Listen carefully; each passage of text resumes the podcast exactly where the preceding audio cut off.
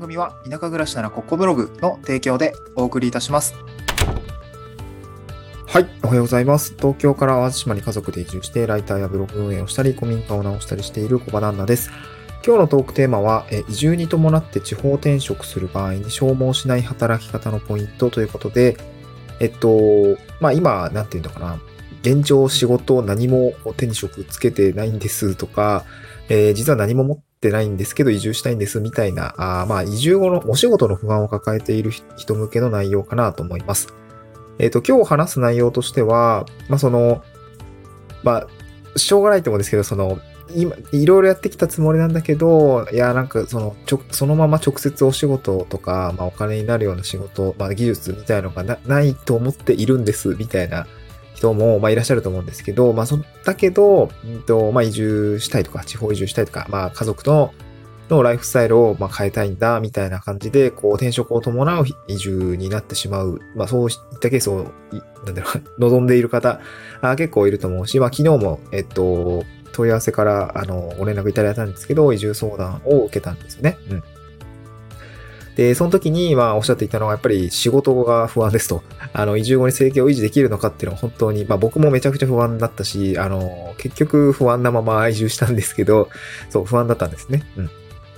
で、その気持ちはすごいわかるし、で、まあそういった方が、まあどうやってこう、地方転職というか、えっ、ー、とね、移住した先で生計を立てていけばいいのかっていう、まあなんかある一つ考え方というか、まあ提案も添えて、昨日は打ちはあの、打ち合わせじゃないわ、えっ、ー、と、移住相談をしたんですよね。で、その時は内容を少し抜粋をしてお話をしたいなと思います。で、まあまずはその、話す内容として、まあ、二つかな。二つあって、一つは、まあ、その、移住されたい方っていう方が今どういう不安を感じているのか、まあ、僕もこうだったよっていう、まあ、お仕事の不安ですね。移住後のお仕事の不安について、えー、こういうことが問題になっているんですっていう話をした後に、じゃあそれはどうやってこう考えて、まあ、突き詰めてアプローチしていけばいいのかっていうことをですね、えー、話していきたいなと思います。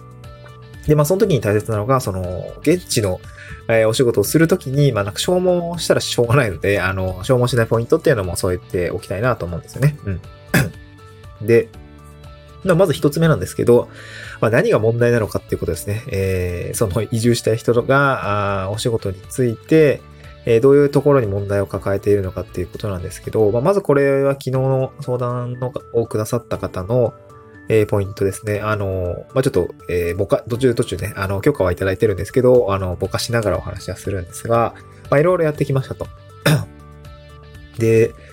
えっと、なんていうのかな。まあ、例えば、例えばですけど、営業をやったりとか、まあ、ジムをやったりとか、そうですね、なんだろうな。結構体を動かすような、こう、労働系の作業をしたりとか、あの、たくさんやってきました。でも、こうなんかこう、結構点々とその人どうだったんだろうわかんないけど、あの、僕もね、えー、僕は転々としてないですけど、あの、職、職場の中ではめっちゃ転々としてたんですけど、何回名刺作り直したんだろうみたいな感じでね、あの、やることが出て、もう本当毎回結構変わって、その度にね、いや、振動みたいな、あ思いはしたんですけど、まあ、おかげでね、いろんな知見は手に入ったという、あの、気持ちではいるんですけど、で、結局その、いろいろやってきたんだけど、そのすぐお金になるようなお仕事にならないとか、そのスキルを突き詰めたね、えー、ものになっていないっていうような、あの、まあ気持ちになることがね、結構あると思うんですよね。で、その結果、その移住した先で、手に職つけておけば、例えば、例えば看護師とかですかね、看護師の資格を持っていれば、移住した先でも仕事にはなれ、仕事になるじゃないですか。なんかそういう、まあ、例えばエンジニアとかもそうだしね。うんなんかそういうものを持ってないから、移住後生計立てら、生計を立てるのが本当に難しいんじゃないかっていうふうに考えると思うんですよね。で、これ僕もめちゃくちゃ不安だったんですよね。で、その結果、その地域おこし協力隊制度という制度を、えー、活用しなければ移住しないぞっていうふうに決めてたんですよね。うん。やっぱ最低限の収入保障、僕の場合子供が2人もいたし、まあ妻もいたし、えー、まあ、なんならもう、あの、移住して半年後に出産第2子を出産する予定があったので、まあね、それはもう収入いりますよ。うん、収入保障があった方が嬉しいですよっていう形だったんですね。で、えー、なので、地域おこし協力隊制度を使って挑戦しようと思ったんですね。うん。で、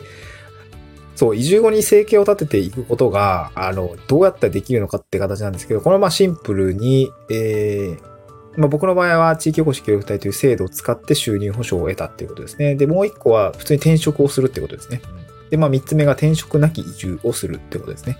そう。で、この前、えー、いつだったかな？あ少し前なんですけど、パソナ、パソナさんじゃないな、えー、パーソル、パーソルさんですよね。パーソルさんが移住に関する調査報告書を上げていたんですが、まあ、そこではですね、もう大体約4割の方が、えー、移住なき移住なきじゃないわ、転職なき移住を実現しているっていうデータがあったんですよね。まあそれは多分もう、えー、転職なき移住できるような人が移住してるから、そこのデータに持ってきているんだろうなとは思うんですけど、まあ IT エンジニアだったりとか、デザイナーさんだったりとか、うん、なんかまあリモートでできるような作業とかなんですかね。まあなんか事務職員もね、オンライン事務とかオンライン書さんとかあるので、なんか多分できなくはないんですけどね。うん、で、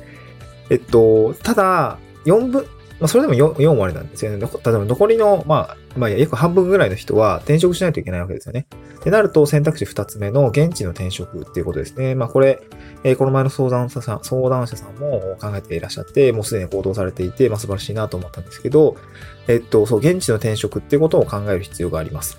で、えー、気をつけたい、まあ、あの、そうやって、なんだろう、仕事をやるってことですね。仕事につい、つくことで、まあ、収入を担保するって考え方、あの、アプローチとしては間違ってないと思うんですけど、じゃあ二つ目ですね、その、まあ、考え方として持っておきたいのは、あの、現地の転職の時には、給与水準が落ち込んでしまうっていうことですね。うん。で、地域によって、その給与水準が変わってしまうので、そこを、なんだろうな、あの、ちゃんと理解した上で現地転職をしないと、結局消耗しちゃうみたいな。まあ、その、あの、昨日移住相談を受けた、あの、えっ、ー、と、相談してくれた方もおっしゃってたんですけど、いやなんか現地の、現地転職し、まあ、本、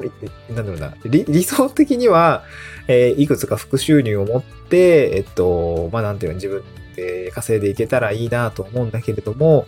まあ、あの、まあ、なんか、なんかそうしないと、結局その、現地でめちゃくちゃ、あの、なんていうかな、夫婦との時間を大切にしたくて移住したいと考えていたんだけれども、現地の仕事に追われてしまって、えっと、結局変わんないんじゃないかとかね、なんかそう、まあでもそういうこともないと思うんだけどね。あのね、結構、その都市部の会社で働いてる状態と、現地の多分地方の会社っていうんですかね、まあ給与水準は当然下がっちゃうんだけど、結構時間については、なんか割とこう、まったりやってる感はありますね。どうしてもやっぱりその、その地域の空気感であるので、まあ、割とね、せかせかしてないと思うんですよね、やっぱり。僕はセルフブラックになっちゃってるんですけども、現地の正社員とかだと、まあ、割とね、残業どうなんだろうね。うん、まあ会社によるか。会社によるけれども、まあ言うてそこまでね、あの、まあいい意味であんま頑張ってないと思うんですよね。あんま頑張ってないと思うんだよな。結構皆さんのんびり仕事されてる気持ちもあるし、うん。まあ、それがね、あの、素晴らしいなと思うんだけどね。そう。そんなに頑張んなくても生きていけるっていうのが、こう、田舎のいいところかもしれないですね。あの、家賃がかかんなかったりとか。えー、まあ、多分結構持ちの人が多いと思うんでね。うん、で、えー、まあ、僕らその移住者が、あの、現地転職した時に、あの、気をつけないといけないのは、消耗しないように働かないと、あの、本来、例えば時間を捻出したいって移住されている方は、あの、給与水準が下がっちゃうんだけど、自分たちの感覚がまだその前、前のね、都市部の感覚になっちゃってるので、しばらくこう、ちょっと消耗、給与少ないなとか、えー、お金かかるなとか、なんか意外と物価下がってないなとかね、うん。なんかそういうふうに感じてしまって、えっと、若干その、か、うん、心苦しい生活になってたりするかもしれないんですよね。うん。その時に、その考え方として、また、あの、正社員で、あの、雇用される場合にも、一回交渉してみるとか、あの、いろいろですね、やり、やりようあるっていうことをですね、考えておいた方がいいかなと思うんですね。うん。で考え方のポイントとしては、現地転職だと給与水準が落ち込むので、あの、地域によって単価に差がない仕事も一つ持っておこう、まあ、副業しておこうよっていう話を、えー、お伝えしたいかなと思うんですよね。で、昨日のえー、お話の中でもちょっと提案をさせていただいたんですけど、なんかダメ元で、なんか今もうすでに面接進んでるみたいなんですけど、なんかダメ元で一回交渉してみたらいいんじゃないですかって思いました。で、どういう交渉がしたらいいかっていうと、こう、給与はまあ、7掛けとか6掛けとかでいいんで、なんか週4ぐらいで、あのー、どうでしょうみたいな。当然ね、週5で 週5の時間を投下して、えー、地方の給与水準に合わせて働くと、まあ、結構大変だったりもするんだけども、えっ、ー、と、まあ、最初はね、きついかもしれないけど、あ7が9、7掛けで、週4ぐらいにさせてもらえないですかっていう、あの、まあ、柔軟な働き方っていうんですかね。あの、そう。で、まあ、それがね、正社員でいけるのか契約社員じゃないと、ちょっとそれは難しいのか、ちょっと、まあ、それ交渉次第なのかもしれないですけど、週5働く予定だったものを、まあ、とりあえず1日ね、あの、なんとかしてもらって、捻出して、その週1の時間をですね、副業に当てる。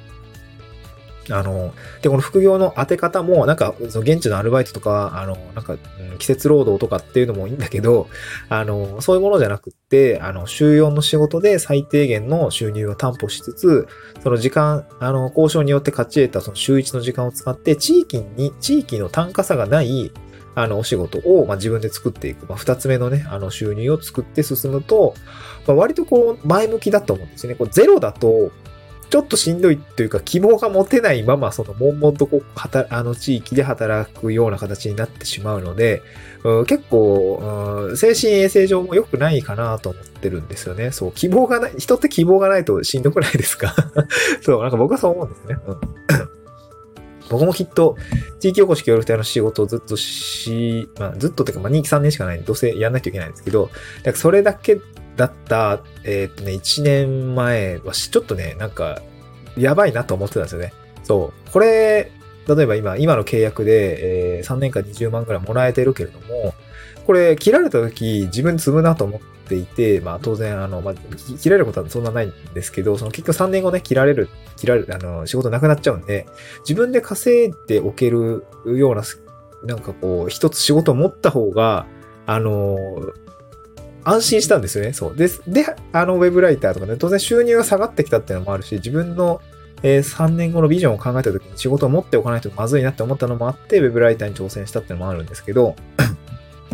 で、その自分で収入が1万円でも稼げてれば、それを増やしていけば、あの、投下する時間だったりとか、こなす作業量だったのを増やしていけば、それが1万円だったり5万円だったり、まあ僕もそのライターやってる時は3万円だったり、だったものを少し案件増やして7万円まで持ってったみたいな、あ形も、なんかこう、人、体験はできたので、体験してるのと体験しないのは全然違うので、なんて言うんだろうな。こう、週4正社員で、あの、現地転職しして、あの、現地の給与水準で働くのもいいんだけど、全振りはしないで、あの、週4で、なんとか、週4でこう、いいですか ?7 分けくらいで、わかんないけど、その、例えば18万円ぐらいの収入だったものがな、15万ぐらいでもいいんで、みたいな。まあ、そこはね、めっちゃ我慢、あの、なんていうの、あの、交渉次第なんですけど、その、なんとかね、そこはもう節約とか、若干の貯金を切り崩すとかね、まあそういうのはもう致し方ないと思うんだけども、まあ、例えばそれで半年なり1年なり、まあ週4勤務で週1副業みたいな形でね、考えていけば、えー、何ですか？週1回、例えば、うん、8時間ですよね。で、月、えー、だと、まあ、週、うんと、月に5回あったとするじゃないですか。それと、40時間ですよね。で、40時間、まあ、月40時間だったら、あの、普通のサラリーマン、週5で働いてサラリーマンに比べたら、まあ余裕があるわけじゃないですか。40時間。でそれを使って、例えば他のスキルをつくつけていく。例えば、あのまあ、僕の場合ではライターだって、ライターっていうスキルだったんですけど、挑戦する時間に当てて、新しい自分の収入源っていうものを作る時間にしておくと、まあ、希望とですね、あの、収入が作れるはずなんですよね。そう、二つ目の収入もうまく、最初は小さいかもしれない。僕も、えー、月、最初3094円ですよね、ライターの収入は3094円で。でも嬉しかったです。3094円以上の、えー、嬉しさと希望っていうのが、あ僕は見えたかなと思います。の時ね。あの、収入はすごく低かったし、あ本当にお小遣い程度かもしれないけれども、まあ、希望と収入っていうのが得られたので、え、僕は良かったかなと思うし、結局その後、翌月は0円だったけど、あの、ちょっと営業とか、えー、勉強にちょっとあってたので。で、その月は4万円だったりとか、そんで、その4ヶ月目っていうのは7万円ぐらいまでいったので、えー、そう、うんと、副業で一つ、地域に、地域の単価差がない仕事っていうものに着目をして、二つ目の収入を作りながら進んでいくと、えー、いいのかなと思いますね。はい。えー、っと、そうですね。じ、あの、昨日、まあちょっとここから雑談なんですけど、あの、やっぱ結構不安そうでしたね。え、移住相談をされ、あの、移住相談をしてくださった方も、そう、結構不安そうでした。まあ僕もすごい、あ、1年前その気持ちめっちゃわかるわ、みたいな感じだったんですけど、あ、2年前か。